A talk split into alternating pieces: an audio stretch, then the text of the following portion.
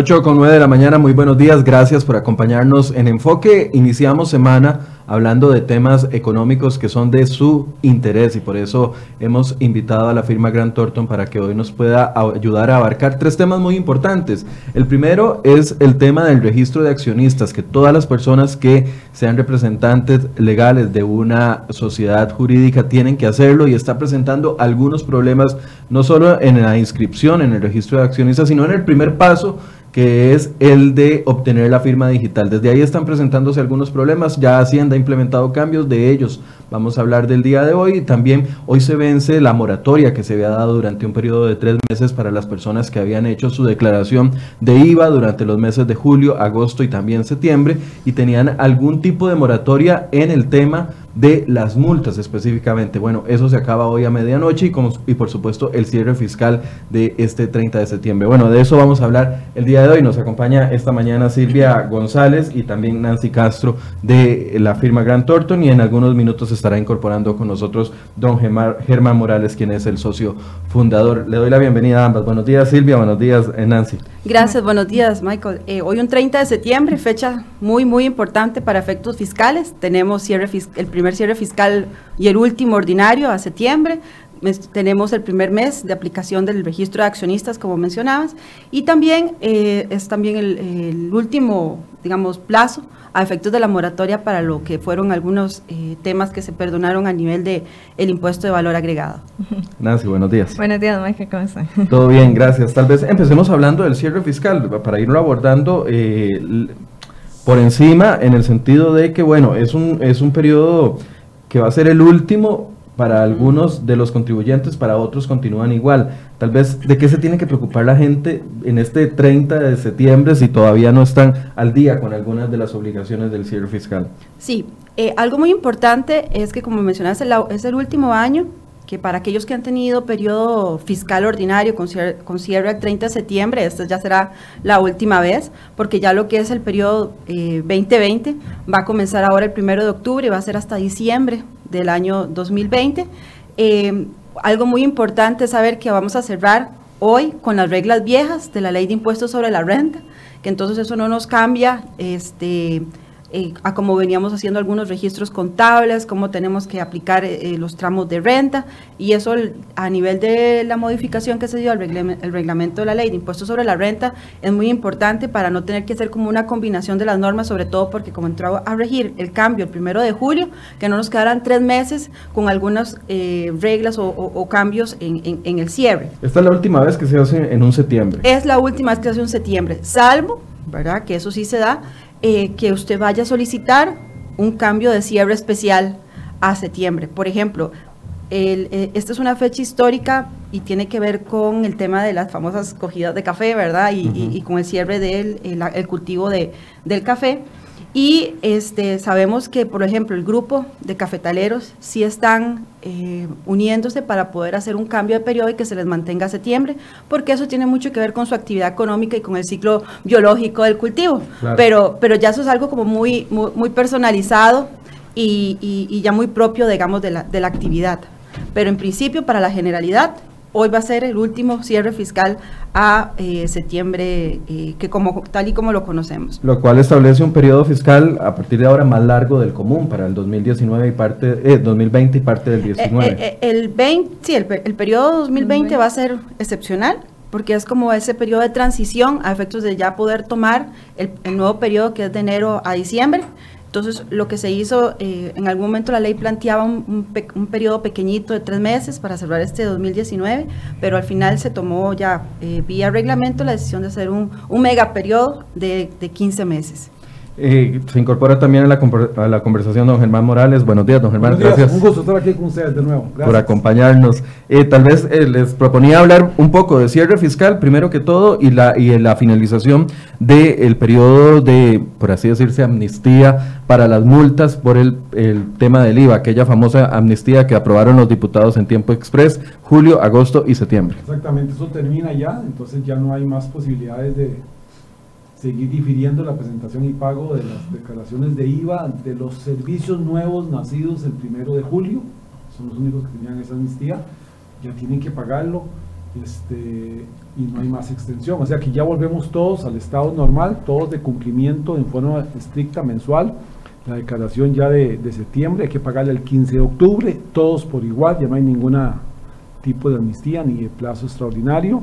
Y recordar que el que sigue mensualmente, sigue mensualmente. En el caso de IVA siempre fue y seguirá un periodo mensual. Y rentas mobiliarias e inmobiliarias siguen siendo mensuales también desde julio, esas no paran, siguen hacia adelante. Y los que son las rentas del título 1, lo que hemos llamado, llamado activos puestos en explotación, siguen declarando en periodos, que es lo que explicaba ahorita Silvia. Ese es el periodo nuevo que nace el primero de julio. Agregar un tema importante que es que este nuevo periodo de 15 meses que algunas empresas pueden ser de 12 y otras pueden ser de 9, todo depende de cuánto terminó el periodo fiscal, este, porque ahí había ya algunos que tenían periodo fiscal a junio, a mayo, a septiembre. El reglamento trae que se tiene que hacer una este, actualización de las tarifas. Por ejemplo, si yo soy una, una empresa que estoy en el régimen de los 100 6 millones de colones, porque estoy en una tasa preferencial, eso es en un periodo de 12 meses.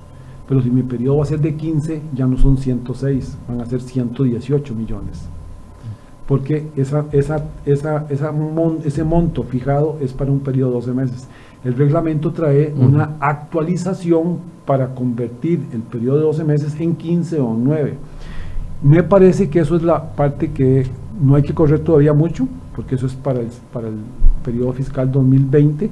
Que finaliza el, tenemos diciembre de 2020. Tenemos que saber que entonces quienes tenemos periodo de 15 meses, el tope para declarar con tarifas de 10 o de 20 no son 106, van a ser posiblemente 118, 119 no como está en el decreto que salió. Tal vez para agregar a lo que está diciendo don Germán, es que el, viernes, entre jueves y viernes de la semana pasada, sí publicaron la actualización de los nuevos tramos para personas eh, jurídicas y personas físicas que realizan una actividad económica y que entran a regir a partir del primero de julio.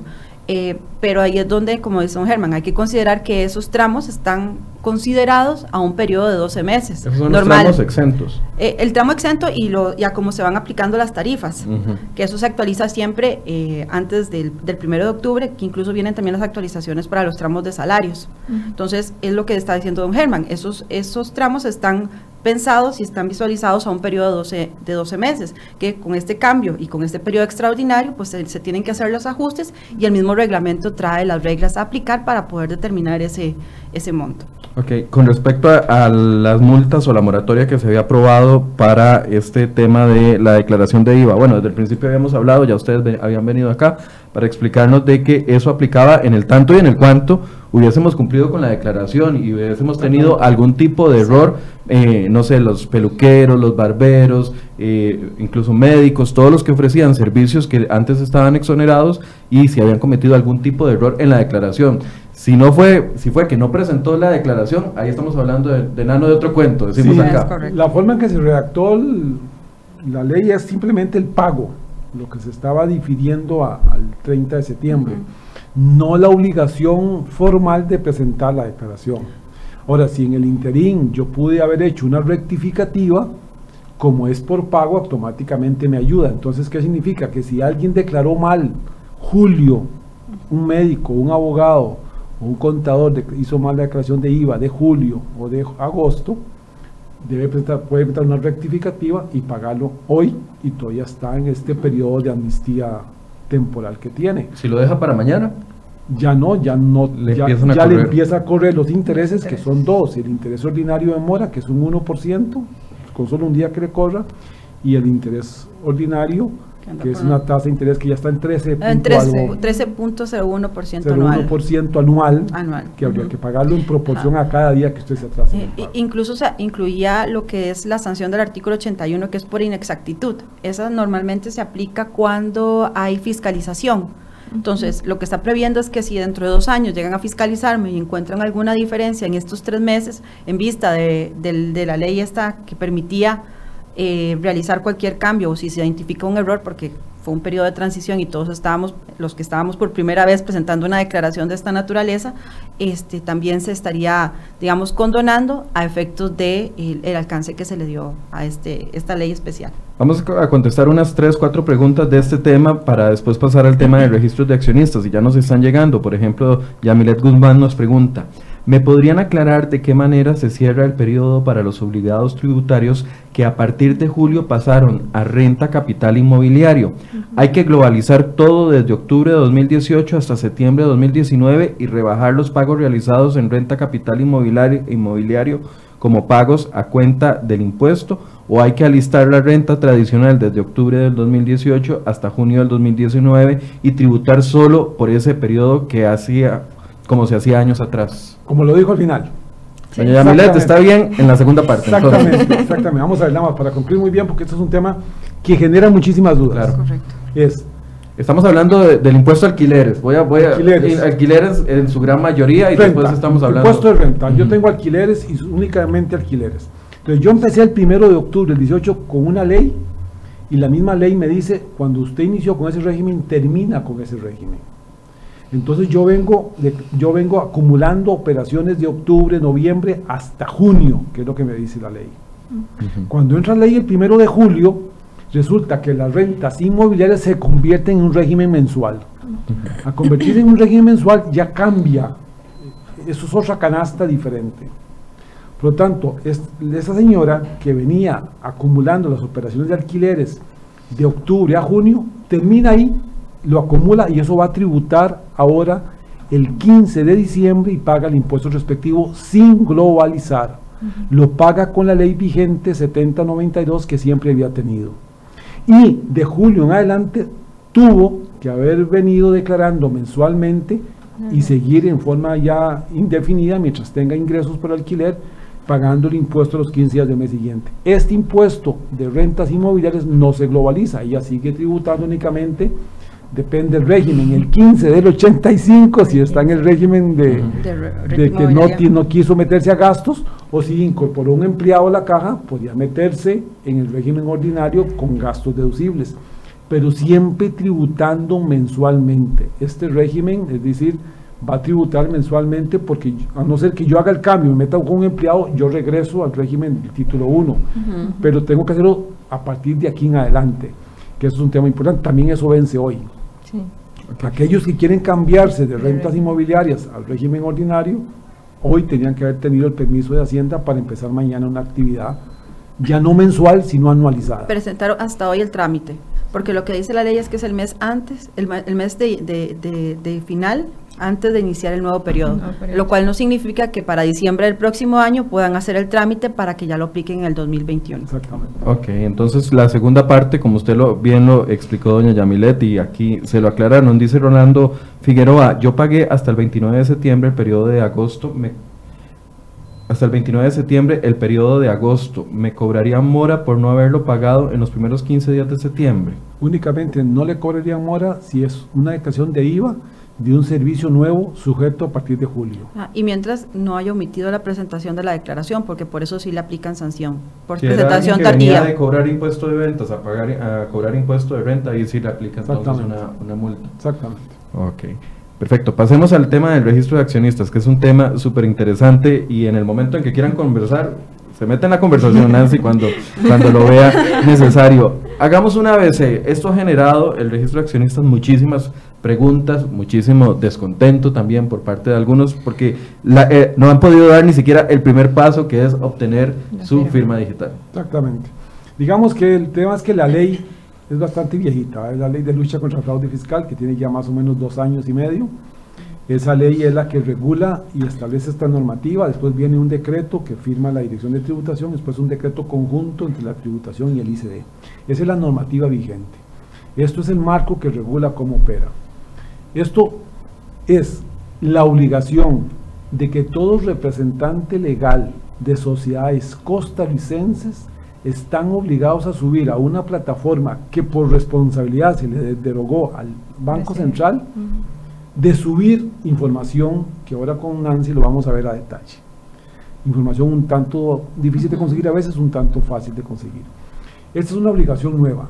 Tengamos claridad total Los registros de accionistas eran un registro privado, donde yo solamente en mi libro de registro de accionistas yo sabía quién era el dueño de esa sociedad. Yo, mi esposa, mi hijo, mi, mi hermano, mi hermana. El Estado no conocía Nunca eso. conocía, es totalmente privado. Estaba en una caja fuerte, estaba debajo del colchón de mi casa. Así es como se manejaba. ¿Sigue siendo igual? Sí, sigue siendo igual. Lo único es que hay una obligación. Va a haber una plataforma donde se va a subir esa información que estaba privada para que solamente sea de acceso a la Dirección de Tributación y al ICD, con limitaciones de seguridad, niveles de acceso y responsabilidades. Penales si lo hacen en forma diferente. ¿Por qué el Estado nos obliga a, a registrar los miembros de la sociedad en la que yo soy el representante legal? ¿Cuál, cuál es la iniciativa? Porque en algún momento se habló de que se podía lavar dinero con sociedades, etcétera, etcétera. ¿Por qué se da este paso a obligarnos a todos los que somos eh, dueños de una sociedad eh, tener que registrar quiénes están dentro de nuestros eh, accionistas? Sí, realmente lo que busca la ley es, efectivamente es como lo dice el registro de transparencia. Y esto es obviamente un tema de normativas que nos han, se han ido implementando poco a poco a efectos de, eh, de la aplicación o el ingreso a la OSD para que quiten a Costa Rica o que Costa Rica vaya limpiando en algún momento que estuvo hasta en la lista de los paraísos fiscales. Y además porque eh, Vamos a ver, esta información es lo que se categoriza como de trascendencia tributaria. En algún momento esto tiene, digamos, un antecedente que es, bueno, Panama Papers, y después, como en el 2014, la administración creó una herramienta que se llama AMPO para grandes contribuyentes nacionales, donde ya pedía esta información. Entonces había dado una gran controversia de por qué tenía que darse, obviamente, la información de los, de los accionistas. Incluso eh, hubo un proceso por medio de la Agencia de Protección de Datos del Ciudadano, donde dijeron, bueno, está bien, las empresas lo pueden dar, pero tienen que tener un consentimiento expreso de cada socio para poder dar esa información. Después de un proceso administrativo, eh, donde también contencioso estuvo de por medio como, como, como superior dentro de un proceso con el, con el Ministerio de Justicia, eh, terminan indicando que esto tiene categoría o está dentro del concepto de información de trascendencia tributaria. Entonces, es donde eh, para poderle dar un tipo de legalidad nace dentro de lo que fue la normativa de ley de lucha contra el fraude fiscal y al final es como la cereza en el pastel. El último dato que requiere la administración a efectos de poder determinar realmente cuando se utilizan estructuras jurídicas para manejo de patrimonios importantes.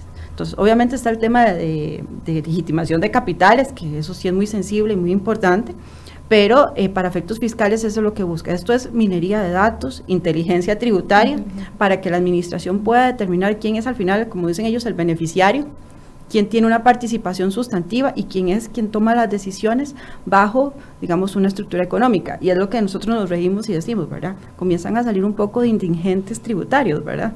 Un montón de personas que nunca han declarado impuestos, que tienen un salario de 500 mil colones, ¿verdad? Y que eh, al final son propietarios de eh, estructuras muy importantes o de patrimonios muy importantes en el país. Ok. Un tema- un o tema- sea, un tema se intentó hacer vía administrativa desde 2014 y como no se logró vía administrativa, entonces es por eso que viene y se aprueba la ley. Exactamente, donde la ley ya es un tema claro sobre esos dos fines que decía Silvia, el lavado de dinero que es muy fuerte y el tema de utilización de sociedades para, para evadir.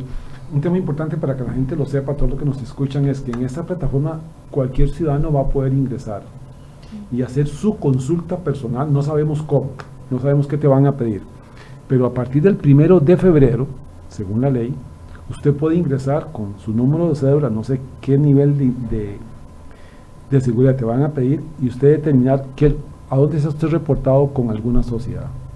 Ok. ¿Por qué? Porque todos los ciudadanos, los 5 millones, podríamos ir y verificar si me metieron correctamente los representantes de las empresas, si yo estoy como socio, no estoy como socio, a dónde sí, a dónde no. Esto significa entonces que eh, la plataforma tiene una forma de que va a haber un uso público, se llama consulta pública del uso de, de los listas de listados de beneficiarios finales. Pero como dice don Germán, está muy limitado a mi, a mi información. O sea, yo puedo verificar dónde Silvia aparece como accionista y en qué entidades, pero Nancy no es que va a poder ingresar a los datos de mi sociedad. Ahí es Eso donde es- se estaría exacto. cometiendo la imprudencia que sería penalizada Exacto, por el Ministerio de correcto. Hacienda Y por eso el banco, y Central. por eso el Banco Central fue el elegido para la protección y custodio de la información. Ahora, durante, y para nadie es un secreto, durante mucho tiempo eh, no nos hemos preocupado en a qué sociedades eh, pertenecemos, ni qué está haciendo esas sociedades.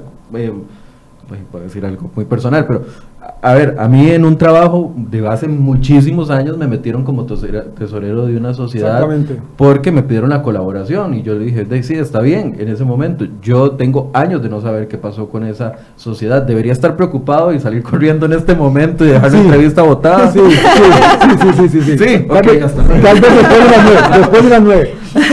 Otra cosa que sucede mucho es que las sociedades anteriormente no era muy fácil de obtener. Hoy una sociedad sí se obtiene en 24 horas. Anteriormente se duraba mucho. Entonces de repente un hermano tuyo tenía una sociedad, o tu papá tenía una sociedad y usted la ocupaba y se la daban a usted. Y usted ahí se iba y metía el carro que compraba, usted ahí se iba y metía el apartamento que compraba. Y no nos importaba porque el socio era tu papá o tu hermano o tu hermana. Eso es lo que hoy hace relevancia. No se puede hacer esas cosas. Hay que dejar realmente dueño de las acciones quien tiene que justificar el origen del capital. Si vos compraste un carro de 50 mil dólares y lo tenés en la sociedad, los pollitos S.A., usted tiene derecho a justificar ese carro. Si usted me lo da a mí o se lo da a su hermano y su hermano es estudiante, no puede justificarlo, le crea un incremento de patrimonio a él. Porque la ya sería una alerta para las autoridades. Porque la tributación no le va a preguntar a su hermano que, la sociedad era suya, diciendo, no, usted es el propietario. Ve aquí, hay un registro donde dice que usted es el propietario de, este, esta sociedad y tiene un carro de 50 mil dólares. Dígame dónde lo obtuvo. Ah, es que la sociedad realmente la de mi hermano. 200, no es lo que dice eso usted me debe el 30% de 50 mil dólares. Ese es el tema. El tema es que entonces hoy más que nunca tenemos que tener mucho cuidado quiénes son los dueños de las acciones de las sociedades, quiénes son los representantes legales, los miembros de junta directiva, porque al final eso se convierte en, una especie también de beneficiarios finales y no tenemos a nadie más. Entonces tenemos que dejarlo muy claro.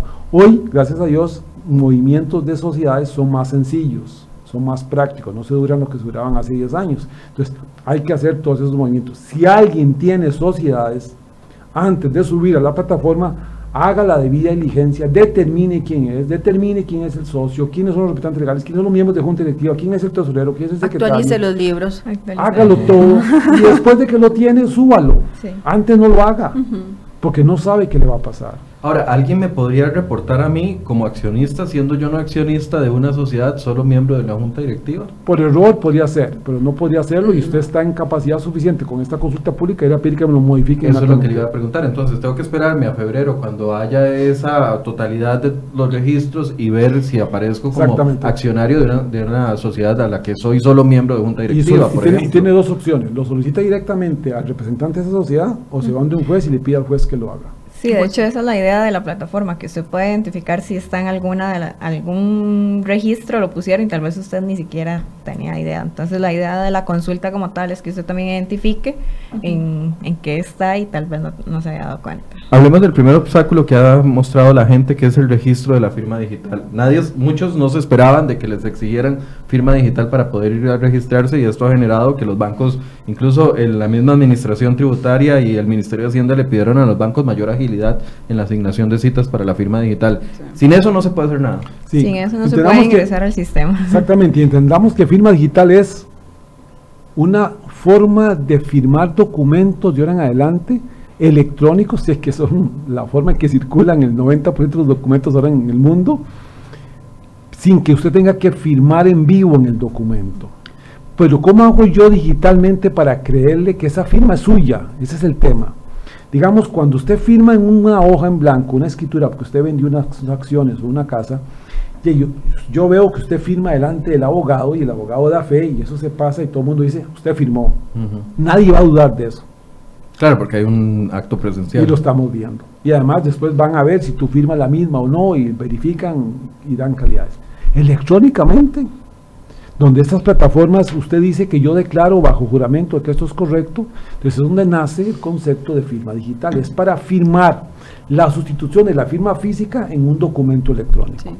Y hay una ley creada hace muchos años que dice que cualquier documento físico que se emita electrónicamente, si no hay limitación de ley, se puede firmar y emitir electrónicamente. Yo no me he encontrado una sola ley que tenga por escrito que diga, este documento no se puede hacer electrónicamente, porque nadie iba a prever que en el futuro los documentos se hicieran electrónicamente. Entonces, como no hay ninguna limitación, todo documento físico hoy se puede hacer electrónicamente.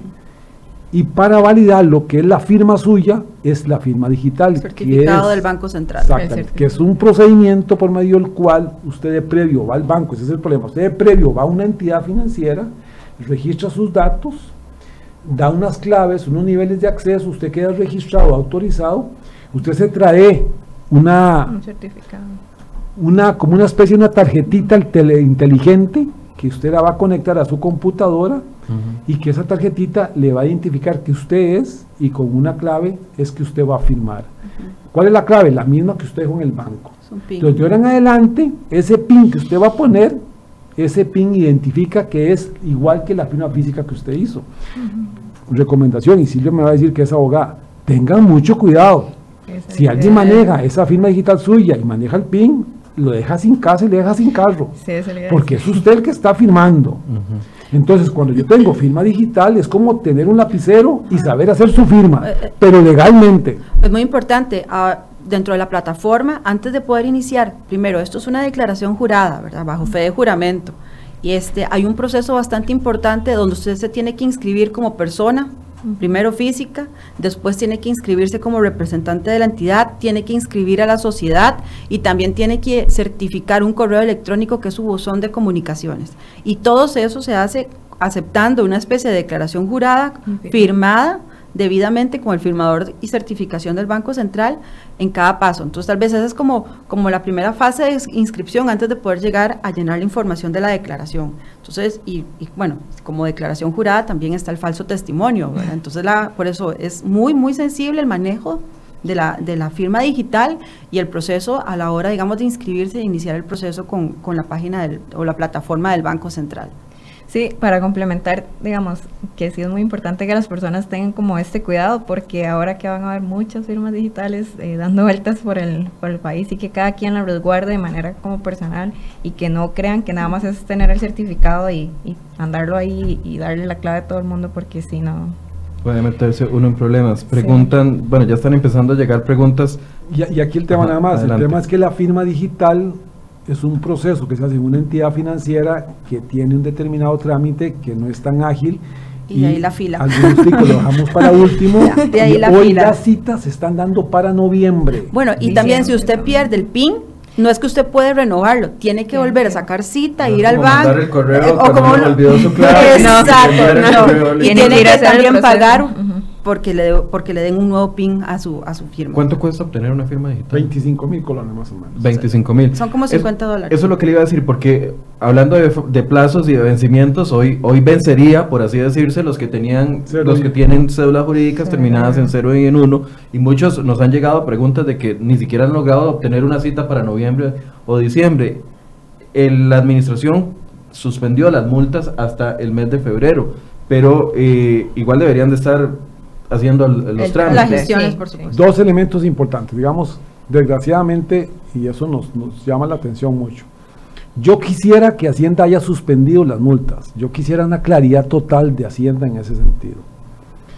Lo cierto del caso es que la ley quedó redactada y el reglamento dice que el periodo para subir declaraciones por medio del último número de la cédula jurídica empieza en septiembre y termina en enero pero que la cédula 0 y 1 es de septiembre, 2 y 3 es de octubre. El periodo termina marzo, termina, perdón, enero. Entonces dice, por esta primera vez les vamos a permitir para que todo el mundo suba las declaraciones y lo haga en este periodo, pero respetando el orden. La duda que teníamos era, la cédula 0 de tu sociedad, si usted no la sube hoy, le pueden aplicar la multa. Es de esperar que no le aplique la multa. Porque el periodo no puede ser primero para la sociedad tuya que termina en cero y para la sociedad mía que termina en nueve me van a dar hasta enero. Hay una inconsistencia, hay una forma en que la ley organizó que te dio alguna pequeña ventaja a vos. Ujú. de que tu Sí, porque uno no escoge la finalización de la cédula jurídica, uno No, se la pone y punto. Entonces, partiendo de eso, uno puede concluir, sin que tenga certeza de Hacienda, que el periodo es del 1 de septiembre al 30 de enero.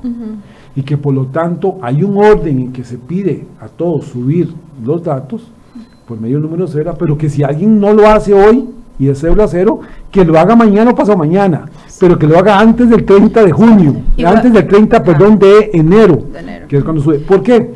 Porque la misma ley dice que una vez vencido el plazo de subir las declaraciones, el Banco Central el día siguiente Pasa demite el lista listado negra. de incumplidores a la Administración Tributaria. Esa lista de incumplidores de Hacienda tiene tres días para notificarle a los demás.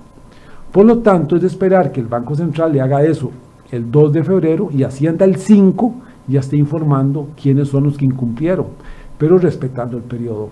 Entonces, concluyo, yo espero que el periodo sea del 1 de septiembre al 30 de enero. Espero que si sancionan a alguien es porque no cumplió en ese periodo. No, en septiembre, octubre, noviembre y diciembre como está estipulado la, la escalada de registro. No Igual- nos gustaría que Hacienda no lo hubiera hecho, me gustaría que lo hubiera hecho, lo hubiera dicho con claridad total, para tener certeza jurídica. Sí, Perdón, no, Silvia. no, que en cuanto a la, a la sanción pecuniaria, sí también considerar que no va a ser como tan automática, sí va a haber una prevención de tres días para cumplir, pero mejor no esperemos a que la administración me busque para darme ese plazo para, para cumplir con el requisito. Y otra cosa que también conversábamos tal vez antes de iniciar, que el tema es que también tiene algún tipo de lógica, porque qué pasa si son dos sociedades, una hija de la una hija y una madre de una costarricense. Si la mamá es cédula 9 y la hija es cédula 2, entonces ella no va a tener su estructura completa hasta que su mamá meta la información, ¿verdad? Entonces, si ella tiene tiempo, no estaría obligada a hacerla también en septiembre. Obviamente la idea sería ojalá que, que el día que nos sentemos, nos sentemos de una vez a hacer toda la estructura completa, ¿verdad? Hasta llegar al beneficiario final.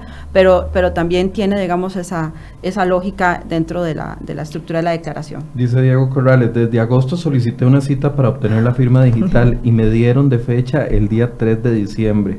¿Cómo se hace en esos casos? Sí, eso es un tema, vamos a ver, aquí hay que tener, tener que decirlo de dos formas. Repito, esta ley tiene dos años y medio. Desde el inicio se habló que era con firma digital. Salió el primer reglamento hace año y medio, hablaba de firma 18. digital. El segundo decreto conjunto salió en, abril, enero. de- a- abril, abril 18 el reglamento y abril 18 19, 19, la conjunta. La conjunta. Y ahí se dijo, esto estaba para ingresar en julio, se extendió el plazo a septiembre, o sea, nos han dado una serie de ventanas para poder cumplir serie de cosas. Posiblemente algunos costarricenses no hemos sido hábiles y hemos dejado pasar esto. Yo creería que este señor decirle vaya a la cita el 2 de diciembre, suba lo que pueda antes del 30 de enero y ojalá Hacienda interprete correctamente el que no nos sancionen tanto cumpla antes del 30 de enero. Pero ojalá Hacienda, para certeza jurídica, lo diga formalmente. Dice Marvin Brenes, las sociedades de responsabilidad limitada, según la ley, el gerente puede, puede y debe hacer el registro. Yo como gerente no he podido hacerla porque el sistema me dice que no estoy registrado. Averigué en el Ministerio de Hacienda y me dijeron al registro y me enviaron al registro nacional, Sí. donde me dijeron que ellos no podían hacer nada, Sí. que tenían que pagar un abogado porque debía hacer un Sí. cambio en la nomenclatura, Ajá. ya que según la personería actual dice gerente Gerente uno. 01 y gerente 02. Sí. Además me dijeron que Hacienda y el Banco Central Sí. no previeron eso. Correcto.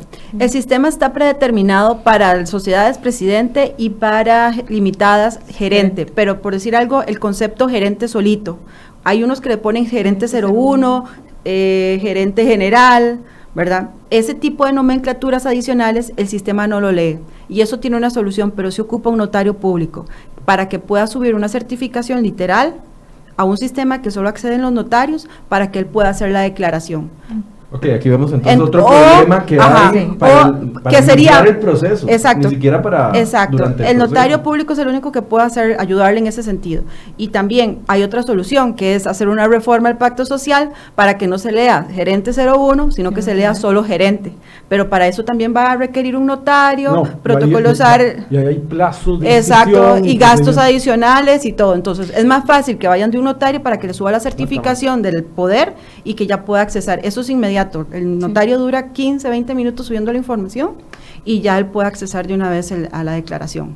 Sí, no, lo que decía doña Silvia es lo que hacen los notarios es darle el poder para que esta persona ya pueda hacer todo el proceso tal cual. Pero antes de eso, como gerente 01, pues ahorita no está permitiendo como tal, lo que te está dando es un error en el sistema. Exacto. Dice Antonio de K.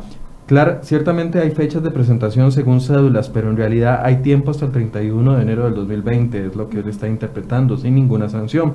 La fecha de adquisición de las acciones se refiere al momento en el que yo las adquiero, por ejemplo, de una empresa en marcha, o es el o la, o la primera fecha de conste en los libros, aunque no haya tenido que ver con la misma en ese tiempo. Si endoso las acciones, pero tengo el usufructo, se reporta el usufructuario a la, o el accionista. Esa es una pregunta. Si endoso las acciones, tengo que, pero tengo el usufructo, se reporta el usufructuario o el accionista. Gracias. Sí, aquí, aquí hay que tener claridad que el, que el- libro habla del registro de accionistas y beneficiarios finales. O sea que va a encasillar a las dos, a las dos personas, a los dos títulos. Entonces hay un tema de forma que es el que ostenta el título como tal y un tema de lo que el que tiene el poder, habla la ley, el que tiene el poder para modificar, para ordenar, para nombrar, para quitar o para poner en una sociedad. Entonces, esas son las dos formas en que se representan y tal vez Nancy ahí entonces nos explica un poco cómo, cómo lo, lo establece. Bueno, el sistema, digamos, a nivel de, de un usufructo, eh, lo que está, pues permite poner en la condición como tal, cuando se está inscribiendo a los participantes, bueno, las participaciones sociales, lo que hace es en la condición, vos les pones que esas acciones como tal son un usufructo, entonces lo ponemos en la, condi- en la condición. Hay, hay unos, hay unos temas todavía que el sistema no Y- está, eh, digamos, conectando adecuadamente y más bien como que duplica el efecto. Pero entonces en el caso del usufructuario es realmente el beneficiario porque es el que está recibiendo los dividendos, es el que va a recibir, digamos, los frutos por medio de la sociedad. Entonces, cuando es participante, que se ponga el nudo propietario, así se llama, el que está a nombre de quien las acciones, pero en el beneficiario sí se ponga el usufructuario y como dice Nancy, hay una condición que dice usufructo. Ok. Dice María Isabel Sánchez, buenos días, estoy en el proceso de eliminación de una sociedad ya que no tiene ningún activo. En este caso, ¿debo hacer la firma digital también? Vamos a ver, no para Dependiendo qué liquidar, fecha. no Ajá. para liquidar, no para liquidar. O sea, puedes liquidar cualquier sociedad y la puedes hacer por el procedimiento normal. Si él era cédula cero Sí. O uno, hoy le vence el plazo para hacerlo. Si la sociedad hoy está viva, le nació la obligación. Correcto. Si nos vamos a la explicación de que el plazo es de septiembre a enero, uno dice liquida y no la lleve. Pero podría ser que eh, no sea tan fácil y que sí tenga el incumplimiento de no haber subido la información en el mes en que él tuvo la obligación de hacerlo. Sí, verificar, digamos, el número de cédula y ver si la va a cerrar antes, digamos, de la obligación como tal. Pero si, la, si todavía, a lo que le entiendo es que todavía la tiene abierta, está en el proceso de cerrarla. Si se le concreta ese proceso Sí. de cierre mañana, Yo, yo lo que entendería, ¿verdad? Es un tema como primero en tiempo, primero en derecho. Si yo ya presenté la escritura y la tengo por lo menos ya en el registro público, no lo presentaría porque ya el proceso inició. Pero si, si, si es que yo lo estoy iniciando, es porque me estoy decidiendo y voy a buscar un notario para que me protocolice actas y todo eso, sí la presentaría porque todavía le falta un ratito antes de verdad. Y por ende debería tener firma digital para hacer el proceso, que era la pregunta. Bueno, para ir avanzando, ahorita les sigo leyendo preguntas. Bueno, eh, eh, la exposición que ustedes nos tenían era quiénes son los obligados, la segunda parte es el plazo de presentación y hablábamos también de los incumplidores. Tal vez hablemos un poco de, de ese tema. ¿Quién es la lista de incumplidores? In- in- incumplidores, ¿O qué se entiende es, la, incumplidores? es, la, es la lista negra que estamos comentando, ¿verdad? Es cuando se La que estaría en febrero. La que estaría en febrero o lo que va a estar el, primer, el, el primero, porque No, la, no. la declaración ordinaria es, es del primero al 30 de abril. O sea, el primero de mayo el Banco Central revisaría quién no ha actualizado, en este caso la declaración del 2020, informaría a la administración tributaria quienes o la tienen incompleta, porque eso es una razón también de incumplimiento, o quién del todo no lo ha subido, a efectos de que se inicien los procedimientos. Como le digo, lo que se hace es primero un apercibimiento, se le da tres días a la entidad para que cumpla, y si no ya se aplica la sanción administrativa y además ya esa lista de incumplientes la tiene acceso los notarios públicos el registro público para efectos de poder saber que no se van a emitir certificaciones de personería, que cualquier escritura que se presente al registro no se va a tramitar y ese tipo, digamos, de condiciones que al final también es muy posible que a futuro sea también una condición para contratar con el Estado, para que un banco me haga unos desembolsos, así como nos piden actualmente estar al día con la caja. Es decir, quedar en la lista eh, de incumplidores tiene dos consecuencias. Uno, la multa y por ende también la Sanción paralización La limitación de- o la registral. limitación. Exactamente. La limitación registral, entonces prácticamente su sociedad se queda estática sin poder actuar. Aquí lo importante es que, ve que interesante, hay una responsabilidad directa, o sea, el incumplidor puede ser, si yo como representante legal no subo la información o la subo mala, yo soy el responsable, yo representante legal. Y entonces yo, esa sociedad, voy a salir en la lista de incumplidores. Pero si yo como sociedad soy parte de una cadena y alguien en la cadena incumplió, Alguien tam- arriba. también a mí me van a sancionar Sí. como elemento de la cadena de sociedades. Entonces aquí hay dos responsabilidades.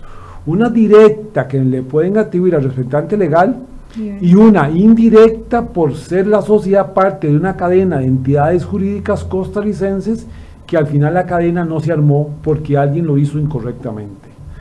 Eso es lo que yo tengo que estar pendientes el 2 de febrero cuando salga esa lista para ver si yo tengo un incumplimiento propio, pues yo fui el omiso, o porque alguien de los que son mi grupo económico lo hizo incorrectamente y hay que ir a pararse al frente y decirle, hey, cúmplalo usted porque me está afectando a mí.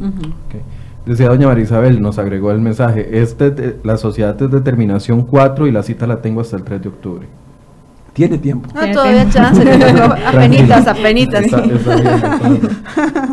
Ser incumplidor, eh, eh, no, más bien, a la hora de, de registrar las acciones, si es una empresa familiar donde cuatro de los, de los miembros de junta directiva al mismo tiempo son accionistas y tienen una cantidad parecida de, eh, Acciones. de acciones, ¿cómo, cómo funciona eso? La repartición de acciones, o sea, eso es un proceso interno que hace cada, cada sociedad. Sí, cada, vamos a ver, pensemos en un número hipotético. Una sociedad se conforma por un capital social. El capital social tiene una cantidad finita de colones y después de acciones. Si yo pongo 100 colones de capital social, yo puedo hacer 100 acciones de un colón. O puedo hacer 10 acciones de 10 colones. Si somos 10 hermanos, entonces cada hermano tiene 10 acciones de, de una acción de un colón, por ejemplo, para hacerlo sencillo. Eso es lo que hay que representar. Lo que, lo que Nancy hace es que entonces en la plataforma yo voy montando socio 1 del 10% tantas acciones, socio 2 10% tantas acciones. Y al final tiene que sumar, matemáticamente tiene que sumar los 100 sistema lo capital social. Al punto de que si no suma 100, no me deja seguir. Hay que Que- actualizar los capitales sociales de las empresas, No porque hay muchas empresas que tienen capitales sociales que no corresponden a su tamaño. No actualizarlos, porque se entiende que capital social es el legal que está inscrito. Ok. Lo que puede haber es desde el punto de vista financiero, que yo tenga un capital social de 100 colones y la empresa maneja millones de colones. Eso yo lo he visto muchas veces. Eso no es un tema que aquí se está modificando ni que aquí Ok. impacte en nada. Simplemente es el capital inscrito, tengo la obligatoriedad, la plataforma lo exige Nancy, Eso de que se decir. complete 100%. Sí, eso le, le quería decir, digamos, que en algún momento se decía que no, no iba a ser necesario como el 100%, sino ahora quienes tuvieran esta participación mayor a lo que era el 15%. El 15%. Pero ya ahora el sistema como tal no te deja avanzar si no tenés 100 de 100, 20 de 20, o sea, el 100% inscrito, ya sean personas jurídicas o personas físicas como tal. Sí, para efectos de las entidades jurídicas costarricenses, sí está exigiendo el 100% de los accionistas, aun cuando tengan una participación menor al 15%. Ujú. Si no, no se deja llenar la, la- la- la declaración para envío. Sí, Y- eso ajá. es muy importante. Ajá, Según Sí. nosotros es un tema, legal. una interpretación no correcta literal a la norma. La norma habla de que yo tengo que llevar la participación sustantiva y agrega la ley, el legislador dijo la palabra sustantiva. Significa. Y después define lo que es sustantiva y dice mayor al 15%. No sabemos cómo en la plataforma no se, no se interpretó correctamente esta frase que está en la ley. Y se dijo que desde cero hay que, hay que reportarlo. Esto es un problema que puede dar discusiones mañana y que alguien podría poner algún tipo de recurso contra la plataforma, porque la plataforma se está extralimitando a lo que dice la ley.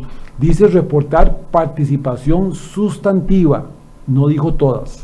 Y otro aspecto que... Perdón, ¿y el 15% está dentro de un reglamento? No, o está y después en el reglamento se define participación sustantiva, Ah. participación menor al perfecto. 15% de capital social. Mayor. O sea, el Estado tendría, eh, bueno, Hacienda Sí. estaría obligado Hay a una- modificar a su reglamento o... O la plataforma. el- Sí, sí, vamos a ver. La ley previó un margen de 15 a 25 que vía reglamento se iba a disponer. Obviamente el reglamento escogió el, el tracto menor que fue el 15. Entonces significaría que quien tenga una participación menor al 15 no debería ser reportado. Pero sí, eh, ¿qué pasaba eh, si tengo 10 socios con un 10% cada uno? No tendría que reportar a ninguno porque todos están por debajo del 15. Pero el sistema no deja si no reporto todo, todo el 100%. Y otro aspecto que tiene la misma plataforma es que se decía que en una cadena como tal, ¿verdad? Donde tiene sociedades, bueno, hacia arriba, eh, ibas a reportar solo, digamos, a la primera escala si eran eh, personas jurídicas costarricenses, ¿verdad? O sea, reportas a la, a la mamá y tal vez la mamá tiene a la abuela, ¿verdad? Entonces llegas hasta la mamá. Si son solo entidades jurídicas como tal, eh, no te deja avanzar, sino igual si no identificas una persona física en el proceso, que eso tampoco se decía a nivel de, te decía, eh, reportaba, digamos, a la entidad jurídica que continúa, pero no ligada a una persona física. Ahora te pide para enviar la declaración ligar a una persona física. Que tenga lo que ellos le llaman otro tipo de control o que tenga que sea un beneficiario no, no patrimonial. Entonces puede ser un administrador o un representante de la entidad. Entonces no lo podemos dejar abierto. Tenemos que poner a alguien con nombre y apellido. Pregunta Leonardo Alfaro. Buenos días. ¿Qué pasa si una persona vive en el extranjero y es apoderado de sociedades en Costa Rica? y él como persona tiene apoderados aquí en el país, ¿pueden sus apoderados completar el registro de las acciones que como apoderado representa?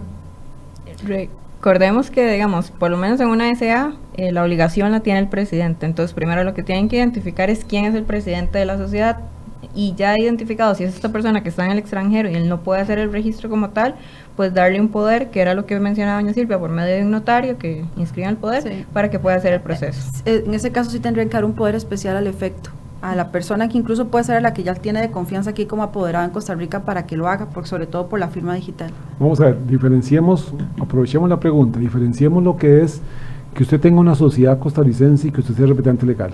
Va a ser muy sencillo subir eso. Posiblemente no requieras una ayuda de un abogado, sino que usted hace la plataforma, saca los datos y usted la sube. Todo está en Costa Rica porque el sistema está ligado a plataformas locales. Y actualmente va a sacar quién es el socio, quién es el representante legal, la cédula jurídica, las direcciones. El tema se complica de dos formas. Cuando tengo un socio en el exterior o un representante en el exterior. Porque Silvia y Nancy lo dijeron muy bien. Pídale un poder, haga un poder a alguien, pues, pero un poder que tiene que venir por Cancillería.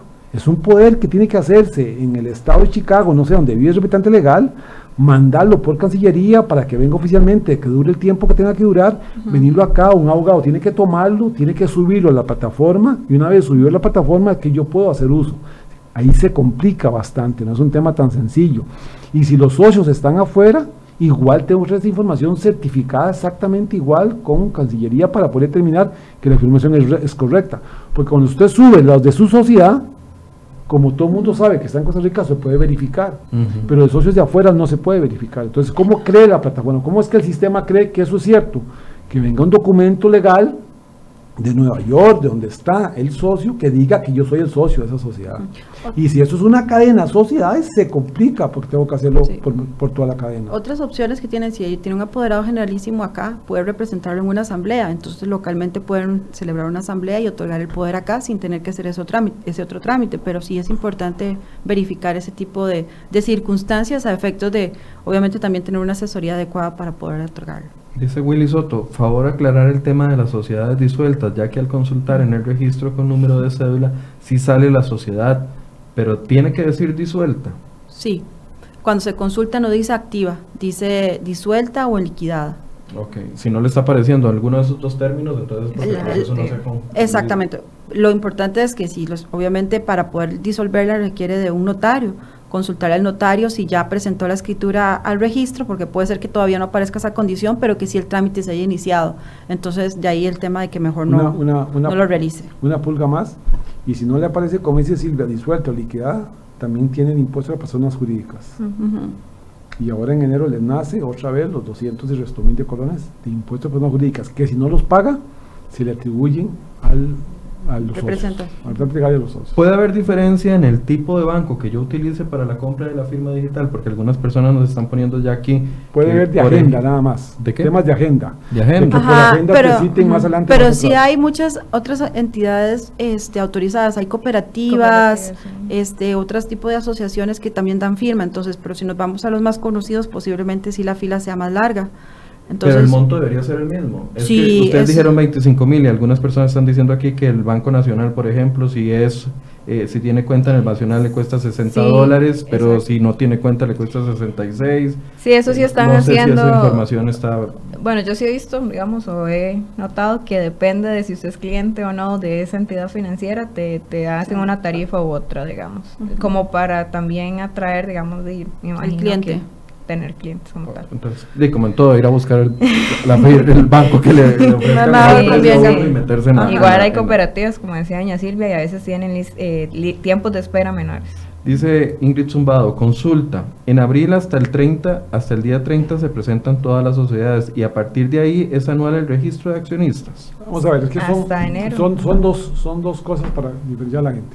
Esta primera vez, y solamente esta primera vez, el periodo de inscripción va del 1 de septiembre al 30 de enero, que es un periodo que le llamemos 19, por decir algo. Pero ya regularmente cuando el sistema entra va a ser todos los abril de cada año. Entonces esta primera vez es del 1 de septiembre al 30 de enero y volvemos en, en abril a subir ya el año 20 y en abril siguiente el año 21 y en abril siguiente el año 22. Casi que por adelantado. Todos los abril hay que seguir ahora subiendo sus datos a la plataforma. Eh, y eso es lo que se llama una declaración ordinaria, pero pueden darse eh, declaraciones extraordinarias que son cuando se da un cambio. ¿Qué pasa si en el camino se da un cambio de accionistas? Tenemos 15 días a partir de ese cambio para reportarlo y eso es lo que se llama una declaración extraordinaria. Igual, si tengo una rectificación o algo que hacer, se puede hacer, pero ahorita las rectificaciones no se pueden hacer ni las declaraciones extraordinarias. El sistema no tiene esa opción. Entiendo y por consultas que se han hecho telefónicas al Banco Central que van a estar habilitadas hasta enero del próximo año. Ok. Pregunta Andrés BP, ¿hay sociedades con el presidente o alguno de sus socios fallecidos? ¿Qué tengo que hacer en ese caso? Si es el presidente como tal, ¿verdad? Que es quien tiene la obligación pues, de hacer un poder en este momento, pero sí me- se tiene que actualizar, digamos. Eh, si es el presidente, sí tiene que, ah, en este caso, mientras se pueda inscribir un nombramiento nuevo en el registro, Pero- lo importante pero- es hacer pero- una asamblea de accionistas para otorgar el poder.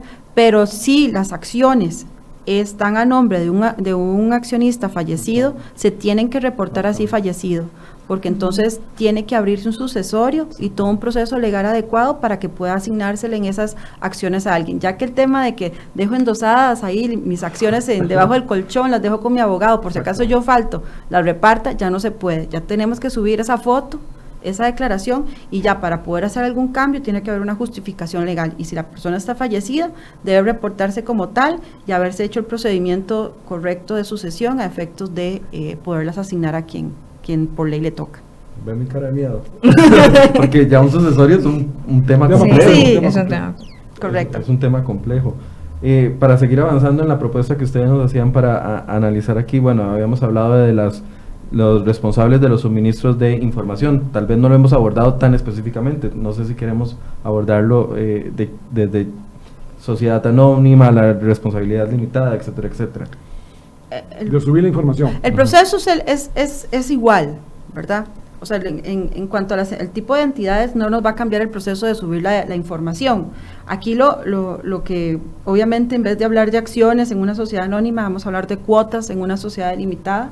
Este, y, eh, y como les decía, está ya dado el quién es el, el representante legal para efectos de la definición que establece la normativa y que ya está, eh, en este caso, predeterminada en el, en el sistema.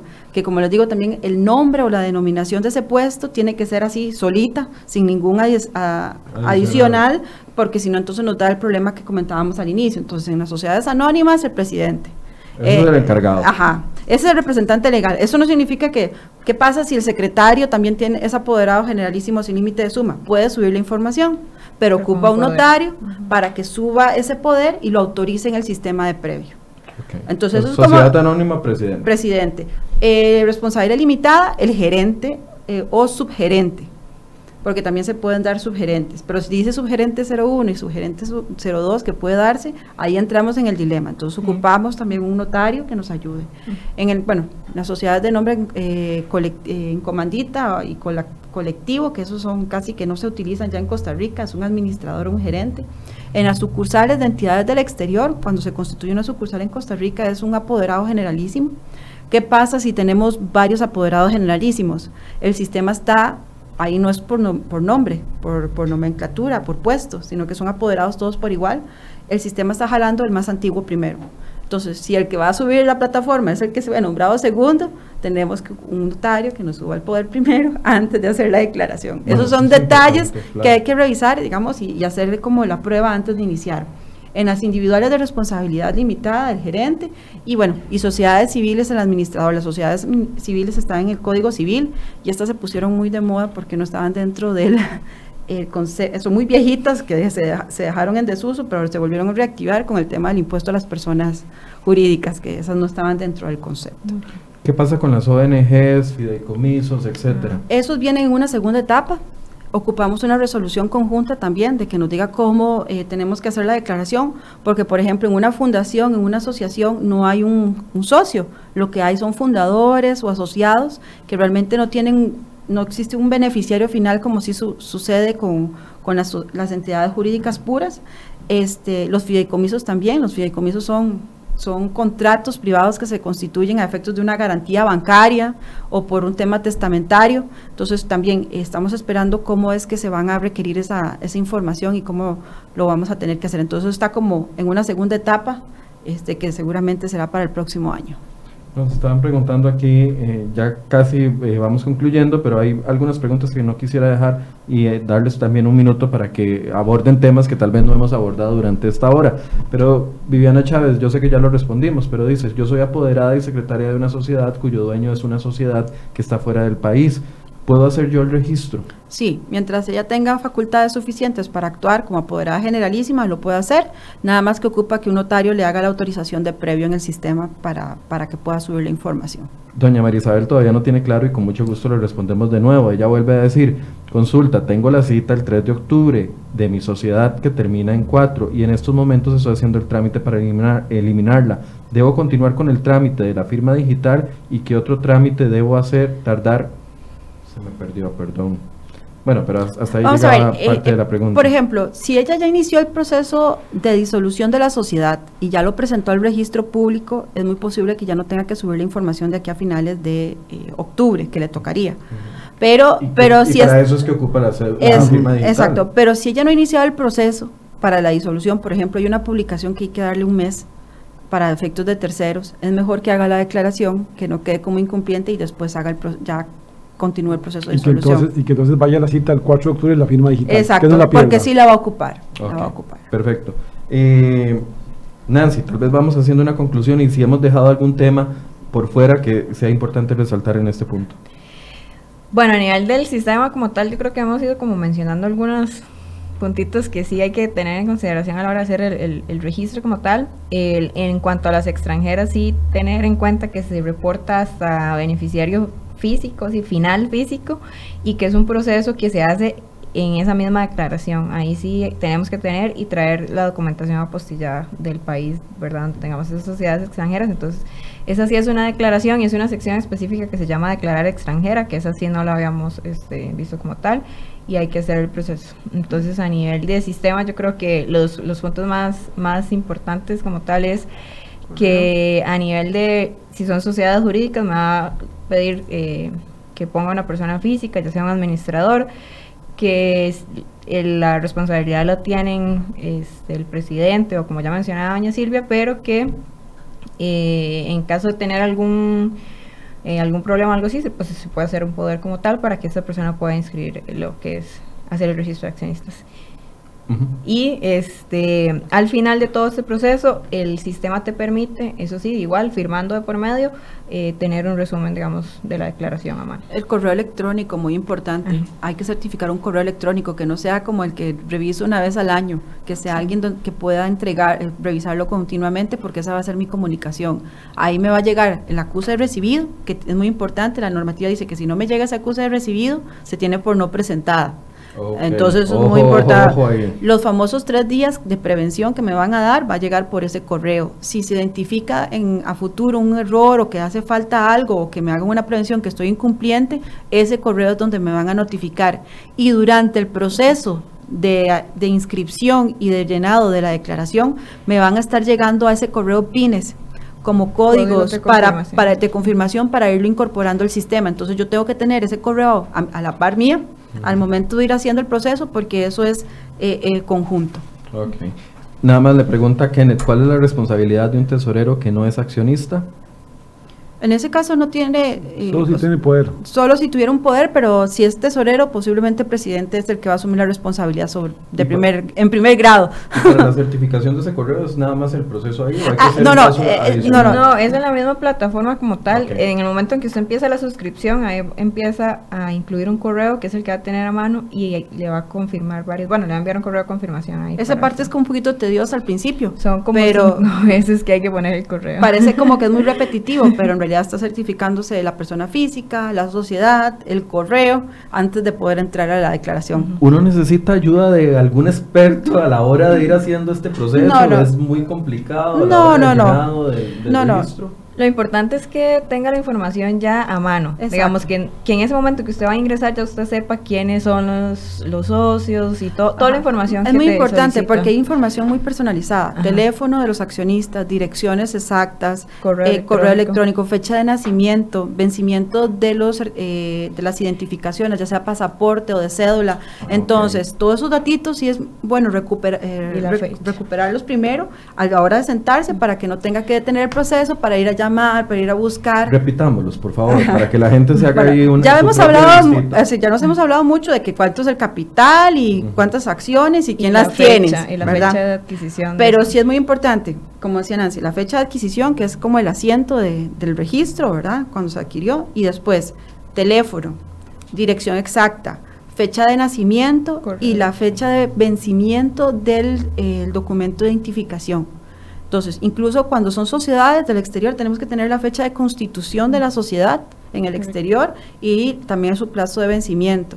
Y como le digo, una dirección exacta y un teléfono, ah, y un correo electrónico un correo también. electrónico, De sí. cada uno de, De los cada- actores. Cada uno, sí. Ok, importante eso. Don Germán, Sí, cierre. tal vez agregar, como doña Nancy, que está pensando en liquidar la sociedad y ese tipo de cosas, creo que son decisiones que tienen que tomarlas pronto, no tarden mucho. Pero todos aquellos que tienen sociedades costarricenses, ya sea con socios ticos, con bienes, socios en el exterior o representantes en el exterior, no lo piensen, tienen que subir la información a la plataforma, no lo dejen de hacer. Las consecuencias son muy graves para el que no sube la información hasta el 30 de enero. La sanción, el monto y además la inhabilitación de la sociedad en cuanto a procedimientos registrados. ¿Recuerda el monto? No. Es el 2% de los ingresos eh, renta del periodo anterior. Sí, Mínimos un millón trescientos, que ya eso es mucho, un millón trescientos treinta y algo, y, el- y el máximo son 44 millones. Es grande, o sea, no es un tema fácil. Y además, el otro problema grande es la inhabilitación de la sociedad, o sea, no puede hacer un, un solo registro, no puede ir a cambiar un cheque si quiere una certificación. Entonces, no lo dude, o sea, esta es una obligación que hay que cumplir sí o sí. Organice lo que dice Silvia y lo que dice Nancy, levanten la información, háganlo con tiempo, suban la información, vean la plataforma. Desgraciadamente no es tan amigable, sí es repetitivo en procesos y no permite avanzar si la etapa no termina. Es concluyente cada hoja, como que cada hoja hay que ponerle verificar, verificar, y si no pasa, no pasa la hoja 2, eh, pero, pero háganlo. No lo dejen para mañana, no lo dejen para después. Si están estructurando el grupo empresarial, metan registro de accionistas y después estructuren, no pasa nada, pero no dejen de hacerlo porque las consecuencias son muy altas. Y verificar eh, que, le- que reciba el acuse de recibido Sí. Que haya presentado concluido el, el proceso, porque si no, entonces de nada valió el proceso. Y la última recomendación, guarde la firma digital Sí. porque es el documento electrónico con el cual usted vende cualquier cosa, desde su casa, su carro, todo lo que usted quiera, porque Acceso es como que usted esté firmando directamente. No deje el PIN a cualquiera y el uso de la tarjetita inteligente, la firma digital. Bien, les agradezco mucho a los tres por este espacio. Siempre aprendemos mucho cuando ustedes vienen y, No. y son muy claros, muy explicativos. Si usted tiene dudas que no abordamos, podemos responderlas. Mándenos un correo electrónico a enfoques.crhoy.com y las haremos llegar a los expertos de Grant Thornton para que ellos nos ayuden a responderlas. Muchas gracias por su compañía. Los esperamos mañana a partir de las 8 de la mañana. Muy buenos días.